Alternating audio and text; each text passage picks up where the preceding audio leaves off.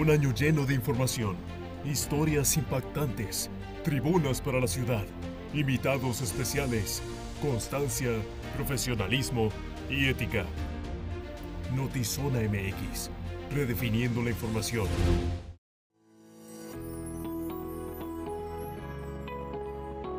Notizona MX es patrocinado por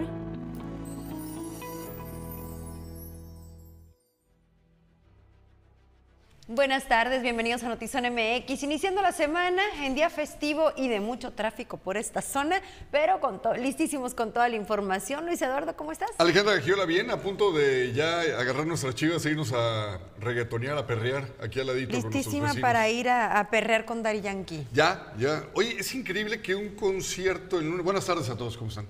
En lunes, día feriado, esté hasta el cepillo. Hasta el cepillo te contestaron, dijiste cómo están, ya te dijo Alex Peña, buenas tardes. Don Alex, qué chula contar con un auditorio como tú. Tati Alejandra, mamacita, ya párale, ya regresa, o sea, hace seis meses no te vemos, te extrañamos mucho. Saludos a Marta Patricia, a Carlón, Carlón Villalpando, a Felipe Palacios. Gracias por conectarse y acompañarnos esta tarde de noticias. Oye, decía de Alex eh, que bueno, ni nuestras familias son tan constantes y fieles como el buen Alex Peña, al que ya nos dijo que el próximo jueves va a venir a, visitarlas, eh, a visitarnos, nos va a dar el gustazo de conocerlo. ¿Ah, sí? El gustazo va a ser de nosotros. ¿Sí nos dijo? Sí, ya, bueno, él dijo eh, que el próximo jueves va a estar por aquí. Katia Bustillos, jefa, buenas tardes, un abrazote. Juan Verduzco, saludos. Vemos tu lugar muy vacío, Juanito, ¿eh? Te extrañamos hoy en la oficina. Con que no esté así en quincena, todo está bien. Ah, no, mientras en la quincena Juanito esté aquí, todos estamos bien. Vamos, de lleno con la información. Sí, vamos a entrar de lleno con la información. Oiga, entramos con notas que no son del todo agradables. Bueno, no son nada agradables porque eh, habla de la idiosincrasia y de esta falta de evolución y de conciencia, eh, de respeto por los demás en nuestro país. Porque México, vea usted, se mantiene en segundo, segundo lugar a nivel mundial de asesinatos contra personas trans. Solo en Baja California han matado a 25 mujeres trans en los últimos años, pero la cifra negra podría incrementar.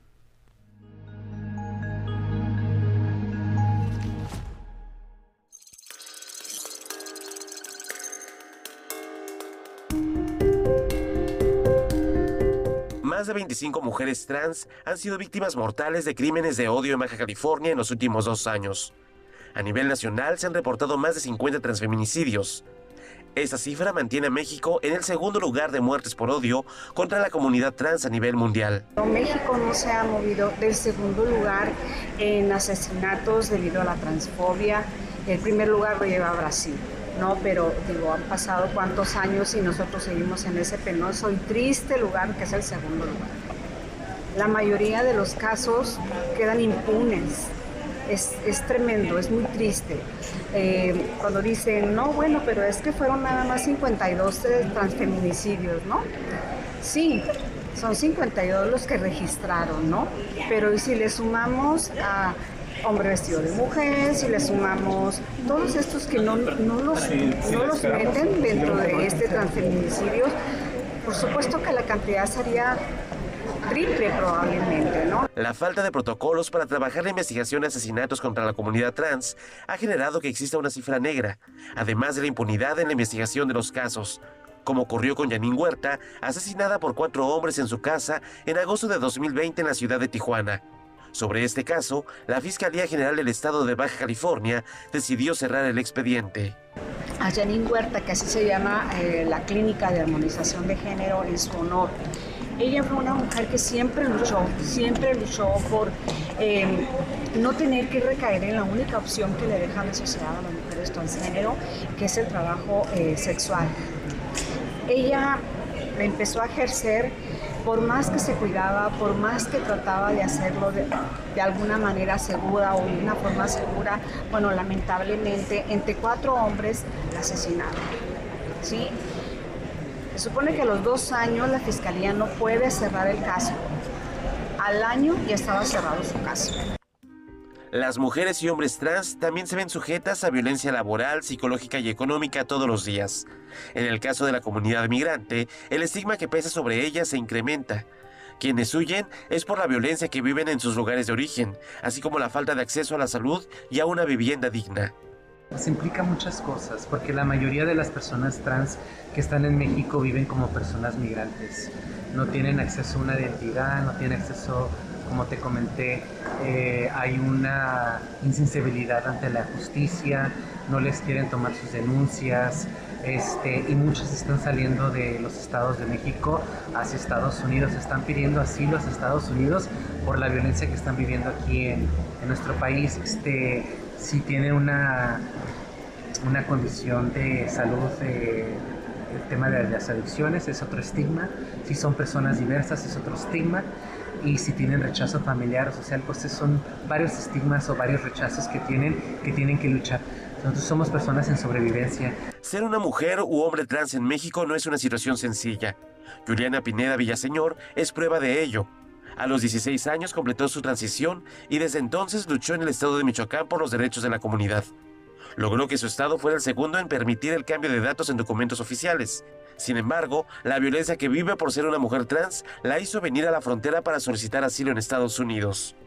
hay personas eh, que hemos logrado eh, hasta tener amenazas de muerte con tal de, bajar la guardia. Eh, sin embargo, no lo hacemos.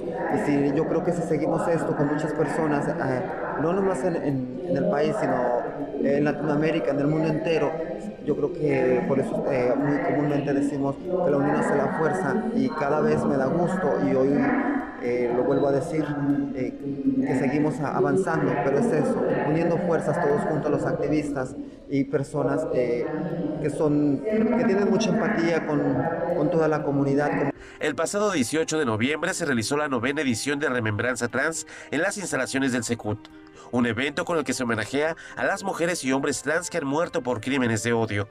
La finalidad es visibilizar la situación que viven. Entre las principales necesidades que exigen está la legislación en materia de salud y que se capacite a los funcionarios públicos. Con imagen y edición de Alberto Ferreira, informó para Notizona MX, redefiniendo la información, Uriel Saucedo.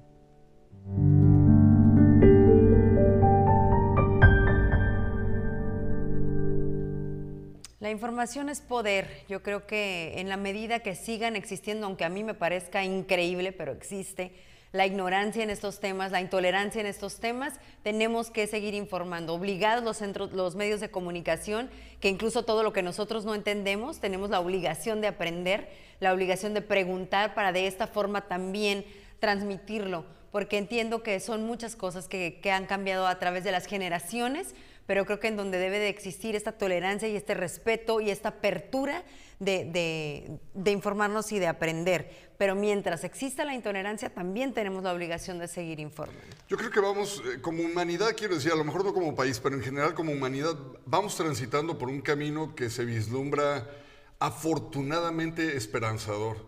Ahorita sigue siendo todavía espinoso, doloroso, sigue siendo intransigente, pero yo, por ejemplo, lo veo en mis hijos y en los compañeros de mis hijos y todo. Eh, ya los temas los hablan con muchísimo respeto, ya se dirigen a sus amigos con, con, el tiento, el cariño y la comprensión de quienes se han ido documentando. Por eso te digo, creo que vamos por el camino, aún nos queda un tramo, pero yo creo que ya es menos. Si ves la historia hacia atrás, si ves incluso historias, no sé, como todo el tiempo que tuvo, por poner un ejemplo, que pasar para que un Ricky Martin tuviera que abrirse a su realidad eh, siendo una persona pública, una figura, ¿cuántos años no tuvo que vivir aprisionado eh, en estas idiosincrasias, en estas mentes que no lo dejaban ser? Junto con él, cuando él se abre, una cantidad impresionante de gente detrás de él, porque la sociedad en ese momento a él, de alguna forma, no digo tal cual, pero se lo permitió. Se lo permitieron los tiempos, se lo permitió su valor, qué sé yo, pero vamos por un buen camino. A mí me genera, estoy de acuerdo contigo totalmente, eso me sigue generando conflicto que haya alguien que tenga que aceptarte, no que haya alguien que tenga que tolerar, que haya que necesites esta apertura porque para alguien más es un tema lo que tú decidas hacer con tu vida, tu cuerpo, tus ideas, tu todo. Sí, como, ¿no? ¿por Es- qué le- eso a mí me sigue, sigo como, sigue siendo más allá de mi nivel de comprensión, pero también considero que, que tenemos esta obligación y como iniciaba esta plática, la información es poder. Entonces, mientras más oportunidad tengamos de informar y de educar a la población en estos temas para no ver casos como el que nos narraba Uriel, en donde las mujeres transgénero mueren por la intolerancia, por la ignorancia, por cosas que no, no podemos comprender, entonces tendremos esta obligación. Yo- y yo voy a reforzar tu no lo entiendo, eso del nivel de comprensión. ¿Por qué debería de existir? Más bien, no, no, ¿por qué debería? Porque existe. ¿Por qué a alguien le debería de afectar lo que otra persona haga para ser feliz? Totalmente, totalmente, pero bueno, tampoco podemos ni tapar el sol con el dedo ni ignorar que es una realidad en la que vivimos. Saludamos a Juan Manuel Castro, hola. Alex Peña dice que aquí nos vemos el jueves, o sea que sí, aquí va a estar. Ricardo Reyes, saludos. Silva Bañuelos, un abrazo. Octavio Hernández, Armando Estrada, Fernando Villarreal, saludos a todos, gracias por acompañarnos esta tarde. Este domingo, 20 de noviembre, en Tijuana se realizó el desfile cívico-deportivo con motivo del 112 aniversario de la Revolución Mexicana, en el que participaron 93 contingentes, alrededor de 3.000 personas de escuelas, asociaciones civiles y fuerzas policiales de la Sedena y la Policía Municipal. Y esta vez se reconocieron entre trofeos a los tres primeros contingentes por mayor creatividad y entusiasmo en sus actos. Oiga, bueno, en eso que le han denominado la... Ah, va- vamos a hablar todavía del desfile. Bueno, no, este ya es otro tema. Fíjese que un acarreo desde Baja California hasta la Ciudad de México es el que anunció el presidente de Morena en el estado, Ismael Burgueño, para apoyar la marcha convocada por el presidente Andrés Manuel López Obrador, la que han denominado la gran marcha por eh, el ego, ¿no? Bueno, eh, esto que se va a realizar el próximo domingo 27 de noviembre. A través de sus redes sociales, Burgueño señaló que hizo una cordial invitación a todos los ciudadanos para asistir a la celebración que denominó la Marcha del Pueblo, por lo que saldrán camiones para quienes deseen acudir al viaje. Aseguró que es el pueblo el que se está organizando para apoyar a AMLIT. De Baja California salen algunos camioncitos para la Ciudad de México. Ya es el propio pueblo organizado de Baja California el que se está organizando por iniciativa propia, por voluntad propia, para llegar a apoyar a nuestro presidente en esta marcha que él mismo está convocando. Y hay que dejarlo muy claro, encabezará la marcha este 27 de noviembre. Que se acerquen aquí a las oficinas de nuestro partido para eh, recibirlos, ponernos de acuerdo y puedan llegar a la Ciudad de México con, bien, con, con un buen, eh, una buena organización desde eh, nuestro partido. Vamos a estar, podemos llevar banderas, gorras de morena, lo que queramos, podemos vestirnos de morena. Este, es una fiesta de este gran proyecto eh, de la Cuarta Transformación. Y bueno, también aprovecho para ah, decirles que bueno, a- a- aquí conmigo me acompaña todo el Comité Ejecutivo Estatal de Morena en Baja California.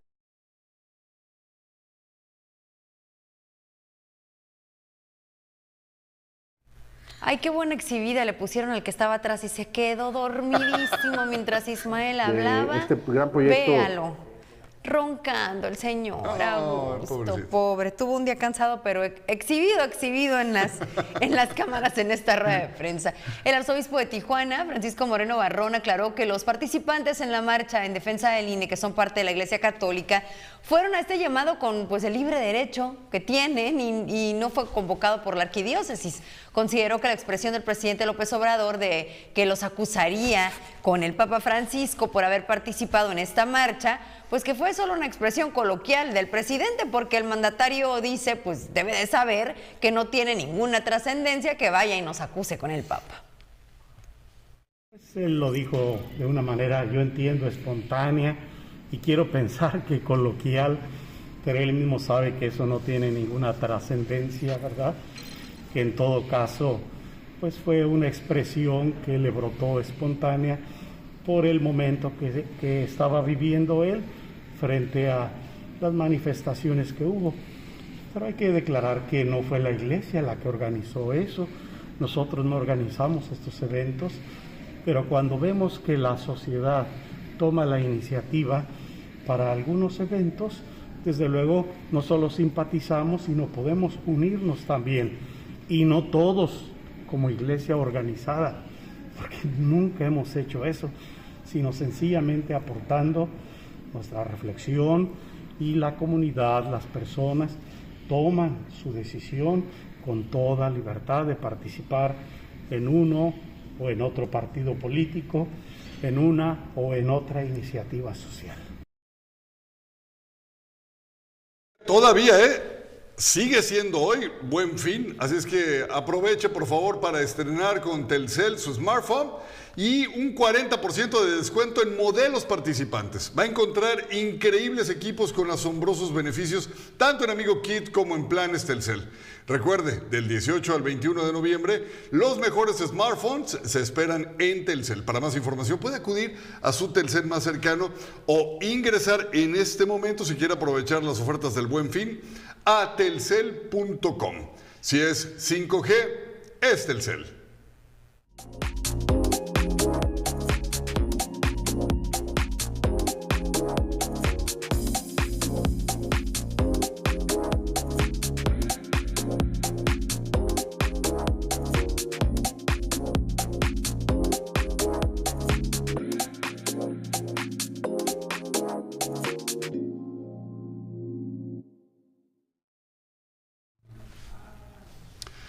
El pasado sábado 19 de noviembre se dio una balacera entre hombres armados y autoridades de Baja California en la capital del estado que terminó con la detención de Alexis Mendoza Guillén y o Eduardo René Robles López, apodado como El Plaga, señalado como un líder de la agrupación de los rusos.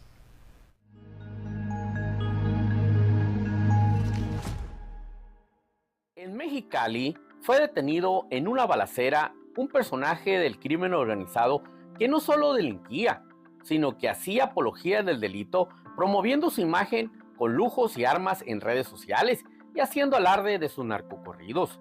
Cristian Alexis o Eduardo René N., conocido como el Plaga, fue asegurado por elementos de la Fuerza Estatal y policías municipales en una balacera en la colonia Alamitos de esta capital el sábado por la mañana, donde murió uno de sus acompañantes. En estado de y drogado, el Plaga ya no pudo subir en redes sociales su última aventura. Ubicamos el vehículo este, Rubicón, hubo una persecución, de ahí amenazan, disparan con, eh, con arma corta y entran al estacionamiento. Ustedes saben, quedó ahí anclado el, el vehículo, salieron, brincaron la cerca y en el otro lado llegó en ese momento la policía municipal y nosotros. Entonces hubo un intercambio de disparos. Con su fama en redes sociales fue fácil ubicarlo, pese a que dijo que iba pasando por el lugar y que no había participado en la balacera. Sí, se exhibía entonces con todos estos eventos, pues eh, ha sido fácil este, eh, determinar de acuerdo a las actividades de inteligencia eh, a qué cártel pertenece, ¿verdad? Entonces, claro que fue un evento bastante importante. ¿Por qué? Porque ya hemos detenido, ¿verdad? Hablo en general de las fuerzas de seguridad pública en coordinación al Tolín, ahora detuvimos a este individuo. El general Landeros dijo que el personaje que pertenece a la banda del ruso, hasta el grupo musical Los Tucanes de Tijuana, le mandaban saludos. al ruso ustedes lo han ubicado, ha salido en Twitter y en diferentes este, eh, eventos, incluso por ahí salió en un festival donde le dedican canciones este, los tucanes, ¿verdad? En la plaga, el 15. Agentes de la policía municipal acudieron de apoyo a los policías estatales y abatieron a uno de los dos sicarios. Está atenta siempre para dar el respaldo y el apoyo a todos los, a todos los compañeros de, de las fuerzas de seguridad del Estado. Eh, somos, eh, obviamente, instituciones policiales hermanas, tenemos la misma finalidad, buscar el orden y la seguridad y tenemos una excelente relación con el general Anderson. Resalta presidenta municipal actuación de policías municipales y la coordinación policiaca con la policía estatal. Siempre orgullosísima y felicitando a la dirección de policía municipal, que es la primer respondiente, la que siempre está en el lugar de los hechos, y mi compromiso de seguirlos apoyando con todo lo que esté a nuestro alcance para que puedan desarrollar su trabajo. Resaltar también la coordinación, por supuesto. Con producción de Lordan García. Para Notizona MX, redefiniendo la información, José Manuel Yepis.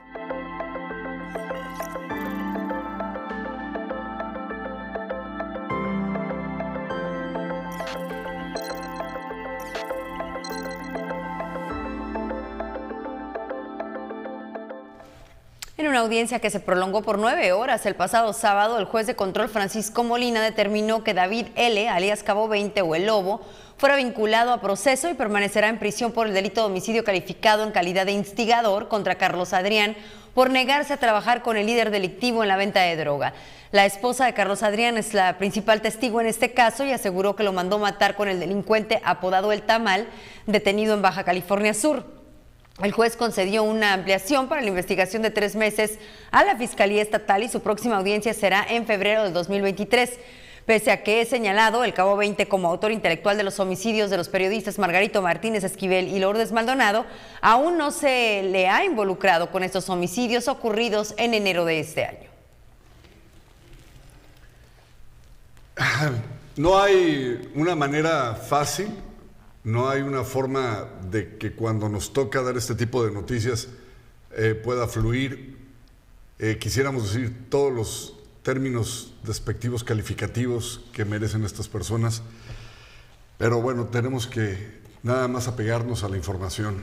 Y ahí le va por qué le digo todo esto. La Fiscalía General del Estado ya está investigando el homicidio doloso y abuso sexual y violencia física en contra de Dana Sofía una bebé de un año, siete meses, que llegó prácticamente en condición gravísima y murió. Al entrar a la Clínica 1 del Instituto Mexicano del Seguro Social, la trasladaba su madre Jacqueline de 23 años y su padrastro Ángel Alexis de 26. Eh, personal médico del nosocomio que atendió la emergencia señala que llegó sin vida y que detectó que la menor presentaba mordidas, rasguños, su vestido estaba manchado de sangre, presentaba abuso sexual y violencia física en todo su pequeño cuerpo, por lo que eh, dieron aviso a las autoridades de la Fiscalía General del Estado, ya se abrió una carpeta de investigación, por supuesto los principales sospechosos en este caso son tanto la mamá como el padrastro, hasta ahí lo dejamos, vamos a ver qué es lo que el próximo miércoles en la mañanera tiene que anunciar el fiscal del Estado en relación a este caso. Elegir es más fácil. Eliges tus megas desde 30 hasta 1000. ¿Y para ver series y películas? Tú decides qué streaming quieres. Easy tiene de todo. Elige Disney Plus y VIX Plus. Y por si fuera poco, los controlas con tu voz. Reproducir Andor en Disney Plus. Llévatela más fácil. Llévatela Easy.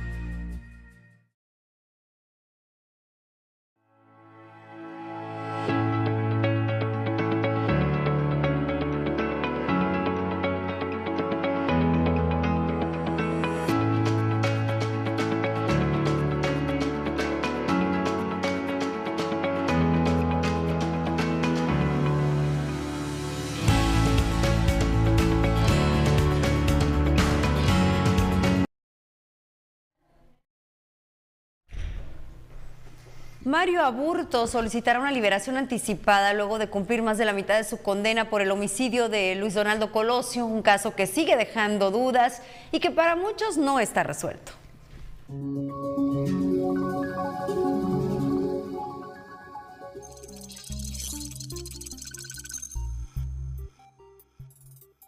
Mario Burto Martínez pedirá una libertad anticipada luego de cumplir 28 años de condena de los 45 de cárcel por los que fue sentenciado por el asesinato del ex candidato presidencial del PRI, Luis Donaldo Colosio Murrieta, ocurrido en Lomas Taurina de Tijuana en 1994. Está pidiendo una liberación anticipada porque ya cumplió esta pena. Entonces él se encuentra en estos trámites en este momento. De hecho, por primera vez se va a reunificar con su madre después de la intervención del señor José Luis Pérez Canchola, porque es ella quien al parecer se va a encargar pues de esta exigencia. Ha cumplido 28 años de cárcel en el penal de Almoloya en el Estado de México. Después fue trasladado al penal de Huimanguillo en Tabasco y actualmente se encuentra recluido en el penal de Guanajuato. El estado de salud no es bueno, señala la periodista Laura Ley, quien ha seguido el caso desde hace más de una década. pero muy enfermo realmente, tiene muchísimos padecimientos, ha quedado ciego según lo que me contaba la familia, eh, tiene problemas tremendos. La escritora en su visita por la ciudad en el Festival Tijuana Interzona para presentar su libro Aburtos Testimonio desde Almoloya, el infierno de hielo, cuenta el magnicidio de Colosio desde la perspectiva del asesino confeso Mario Burto y sus padres María Luisa y Rubén, quienes también son afectados por la tragedia. Es un día, agarro mi carro, les hago guardia, me monto afuera y pues casi casi los obligo a que me conozcan, ¿no? Entonces la segunda parte es con la familia, ¿no? Al final del día quienes han sufrido por los daños colaterales de esta historia, ¿no? Recordemos que son exiliados políticos en Estados Unidos que no han podido regresar a ver a su hijo Mario ninguna vez en estos pues ya casi 30 años. Gracias al trabajo periodístico de la logró desclasificar el secreto de estado de los archivos del caso Colosio en el año 2018, que estuvo bajo secreto desde marzo de 1994. Sánchez Ley fue la primera en ver los objetos del caso Colosio en las que incluye las balas de dos calibres que terminaron con la vida del ex candidato. También logró ver por primera vez el famoso libro verde de Mario Aburto, en el que según se autonombra Caballero del Águila. Después resultó que no era de su propiedad. Nos permite el acceso a este expediente en una votación que fue histórica en el Instituto Nacional de Acceso a la Información porque se había negado durante tres administraciones federales. Logramos argumentar que toda la gente tenía derecho a conocer a través de varias cláusulas de transparencia y bueno, ahora venía la parte difícil y era que querían cobrarnos un millón de pesos por la digitalización y producción de este expediente. En el libro Aburto, Testimonios desde Almoloya, el infierno de hielo, se encuentran fotografías del archivo histórico del caso Colosio, así como entrevistas con Mario Aburto Martínez y sus padres María Luisa y Rubén, quienes radican aún en Los Ángeles, California. La escritora ha dedicado gran parte de su vida para documentar a Aburto y su familia. La tijuanense que mayor información tiene en el caso ocurrido en Lomas Taurinas en 1994. Con imagen y edición de Francisco Madrid, informó para Notizona MX, redefiniendo la información, Ana Lilia Ramírez.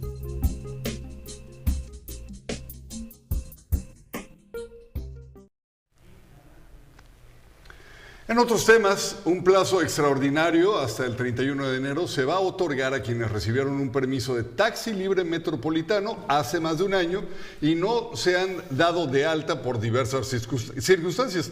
Esto lo informó el Instituto de Movilidad Sustentable del Estado de Baja California, o sea, el IMUS. Se trata de los más de 6 mil permisos de taxis otorgados en la administración de Jaime Bonilla Valdés y que los nuevos permisionarios de placas pudieron haberse enfrentado con dificultades económicas que les impidieron ingresar una unidad al servicio público. Familia Canocintra, nos vemos para celebrar sus 75 años. Celebración importantísima. Mucha música, mucha energía, nos vamos a divertir.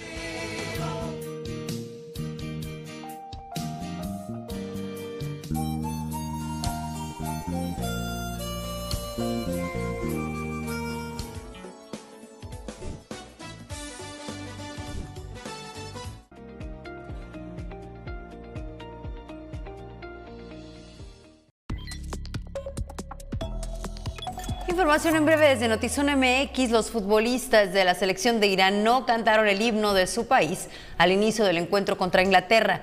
Así respaldaron las protestas de miles de jóvenes contra el régimen islámico que asesinó a Masha Amini.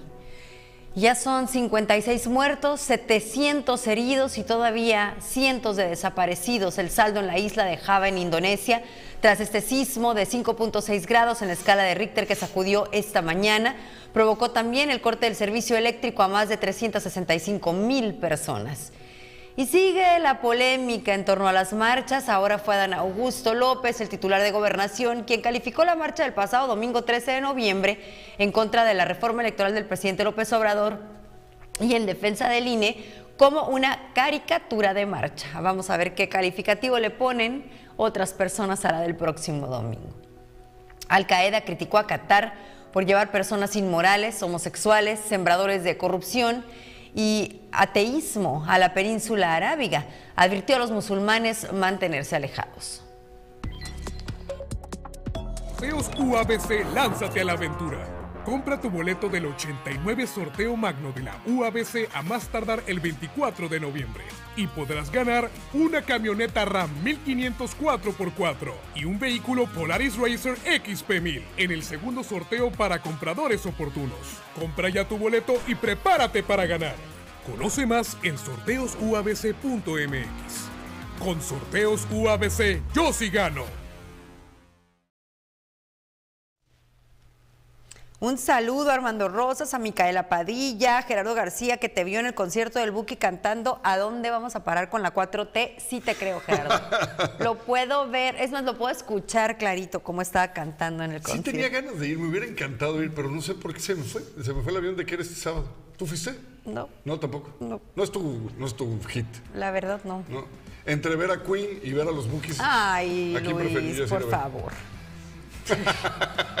Mike Bueno, pues. González, saludos. Ricardo Jiménez, buenas tardes. ¿Qué, ¿Qué de maromas tienen que inventar para ir a la marcha? Primero fue lo que el pueblo les dice, cómo le harán para hablar y con el pueblo en tres días. Y segundo, va a ser en domingo porque ese día no se elabora y van a salir en camiones de Tijuana hasta la Ciudad de México.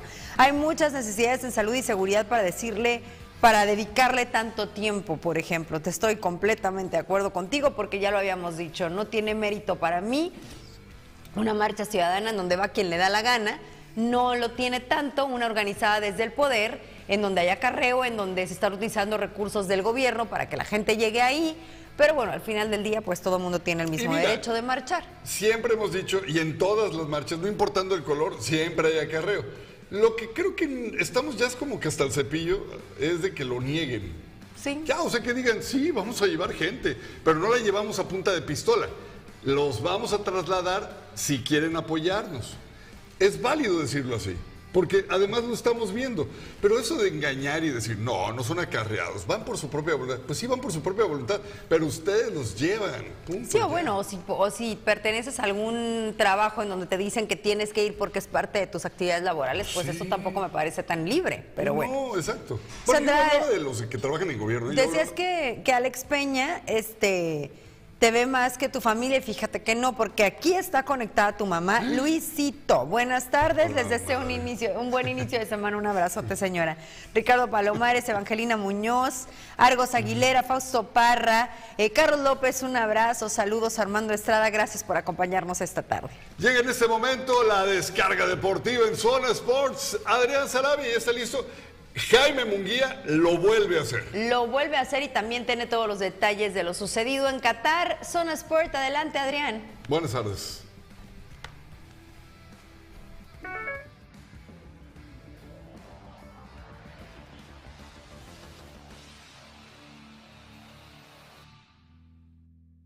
¿Qué tal? Bienvenidos a Zonas por la otra cara del deporte. Así es, Jaime Munguía eh, vuelve a noquear, ya lo platicaremos en la esquina del boxeo, pero antes vámonos con los resultados del Mundial de Qatar 2022, incluyendo por supuesto la derrota del anfitrión, que no es muy común que en los mundiales suceda esto, pero pues cayó Qatar 2, a- 2 a 0 y a medio gas Ecuador, hay que decirlo, también le anulan un gol eh, que era válido al equipo ecuatoriano, 2 a 0 gana Ecuador, Senegal derrota perdón, Holanda derrota a Senegal, hay una disculpa por el error, Holanda derrota 2 a 0 a Senegal y 1 a 1 queda Gales contra Estados Unidos, Eh, Gales de último minuto empata con gol de penal de Gareth Bale y por supuesto pues la goleada de Inglaterra sobre Irán de 6 goles a 2. 6 goles a 2, eh, increíble pues ya esa goleada de parte de Inglaterra.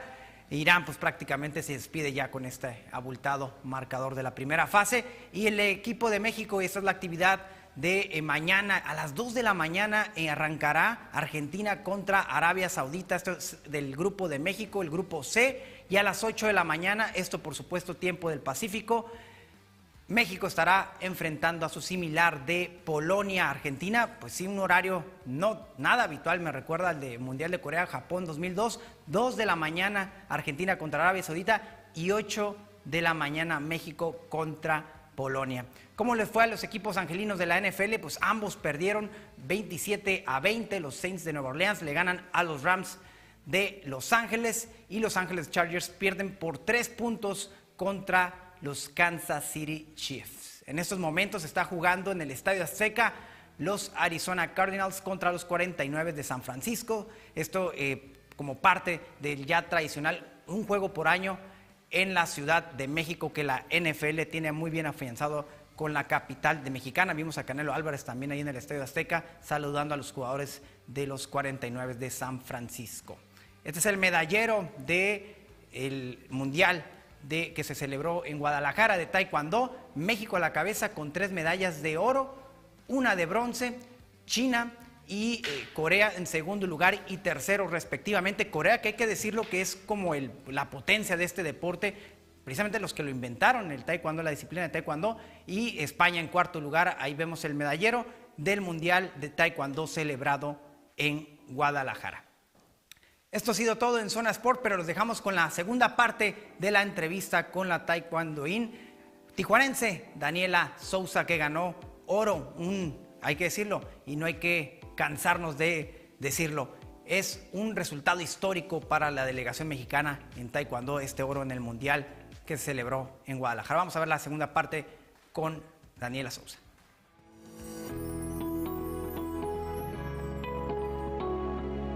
Zona Sport es traída a ti por...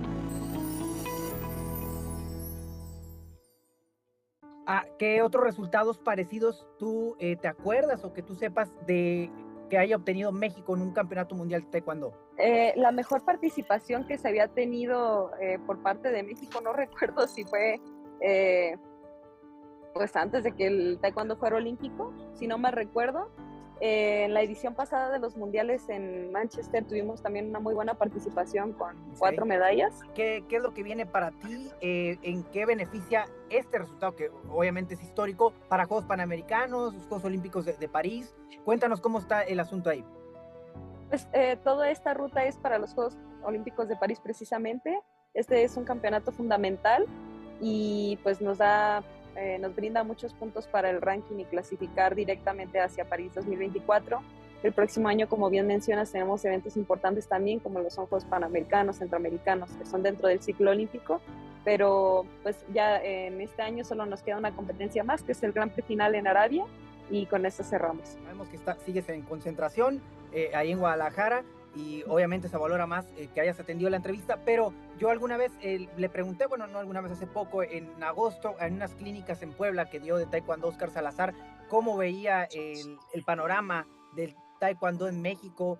Obviamente, pues no se han dado los resultados en Juegos Olímpicos desde María Espinosa, ¿no? Pero tú, ¿cómo, cómo lo, lo, percibes? Actualmente, ¿cómo está el Taekwondo eh, en México y qué, y qué es lo que se viene para, para París? Actualmente con esta participación, pues no hay duda de que dimos una gran participación, un buen resultado para México. Eh, no me gusta dar así como, como tal mi, mi propia perspectiva absoluta porque todos son ciclos. Eh, ningún atleta es constante al 100%, todos tenemos nuestros altibajos. Entonces, pues yo creo que el taekwondo se va levantando del ciclo pasado eh, vamos retomando sobre eh, la marcha hacia un nuevo ciclo y pues también aprendiendo, ¿no? Porque pues han sido momentos también complicados, ¿no? No solo para el deporte, sino para el mundo. Y bueno, yo confío mucho en que las cosas se van a dar mejor que la vez pasada. Por último, Daniela, los apoyos, eh, han estado recibiendo apoyos de las federaciones, ¿cómo está la relación de atleta-federación de, de, de, Taekwondo? Está bien, digo, eh, se hace todo lo posible con lo que tenemos, ¿no?